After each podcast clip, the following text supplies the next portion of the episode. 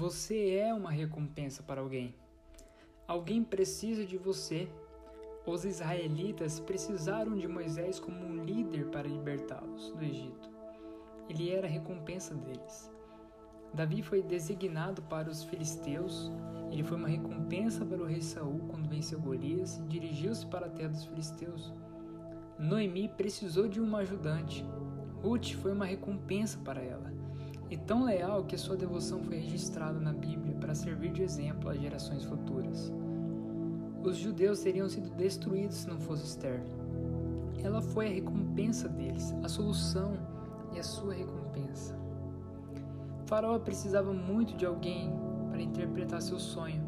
José foi uma recompensa para ele e o povo do Egito. A fome teria sido a destruição dos egípcios, José foi recompensa deles porque interpretou a mensagem de Deus por meio dos sonhos do faraó. Portanto, toda pessoa que Deus criou é uma recompensa para alguém. Pense nisso. É muito importante que você descubra o seu valor. Sua paciência é um presente para alguém que os outros não tolerariam. As suas palavras motivarão alguém incapaz de ver o que você vê. Não importa se os dons que Deus lhe concedeu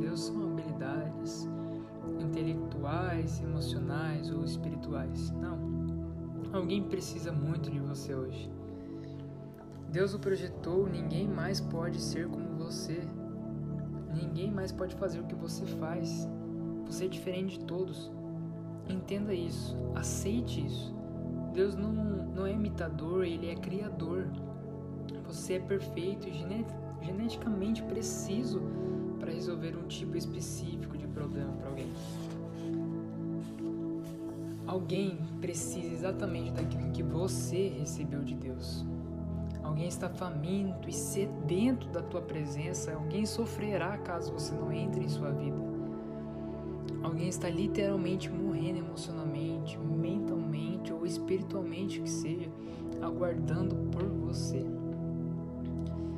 aguardando você para socorrê-la. Alguém tem ficado acordado durante a noite orando para que Deus envie você como auxílio. Você é uma recompensa dessa pessoa. Contudo, é importante reconhecer que alguns não precisam de você. Você não é resposta, não é solução para eles. Não se ofenda com isso, tá?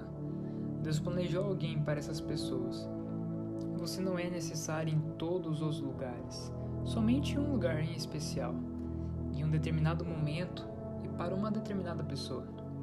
Sua vida foi selecionada para fazer parte da vida dessa pessoa. Ela pode inicialmente não reconhecê-lo como uma recompensa, mas você é. Você é exatamente o que Deus ordenou para ela. Medite nessa verdade e sinta, experimente Existem três fatos importantes que você precisa lembrar. A primeira é que Deus qualificou você para ser uma solução perfeita para alguém. A segunda é que a responsabilidade dos outros é, é deles de perceber que foi atribuída a você. Os, os fariseus não discerniram que Jesus foi designado para eles, mas Zacarias o fez. Um relacionamento nasceu naquilo. Até Faraó, um incrédulo, entendeu que José era a resposta para o seu sonho. Milhares estavam doentes e cegos, mas um, somente um suplicou: Jesus, filho de Davi, tem misericórdia de mim.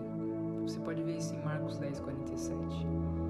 O terceiro ponto que você precisa lembrar: quando você descobrir a quem foi atribuído, experimentará uma grande paz, satisfação e provisão em sua vida. Você deve estar convicto da unção e do chamado que recebeu. Permaneça firme em total dependência do Espírito Santo e Deus irá, irá colocar nos teus pés o caminho que você deve andar. Procure oportunidades de curar, fortalecer e abençoar os outros. Faça o bem sempre que for possível. Em Provérbios 3, 27, diz que não te furtes a fazer o bem a quem dê direito, estando na sua mão poder de fazê-lo. Você é um presente, você é uma recompensa para aqueles a quem foi designado. Lembre-se disso, você é uma recompensa para alguém.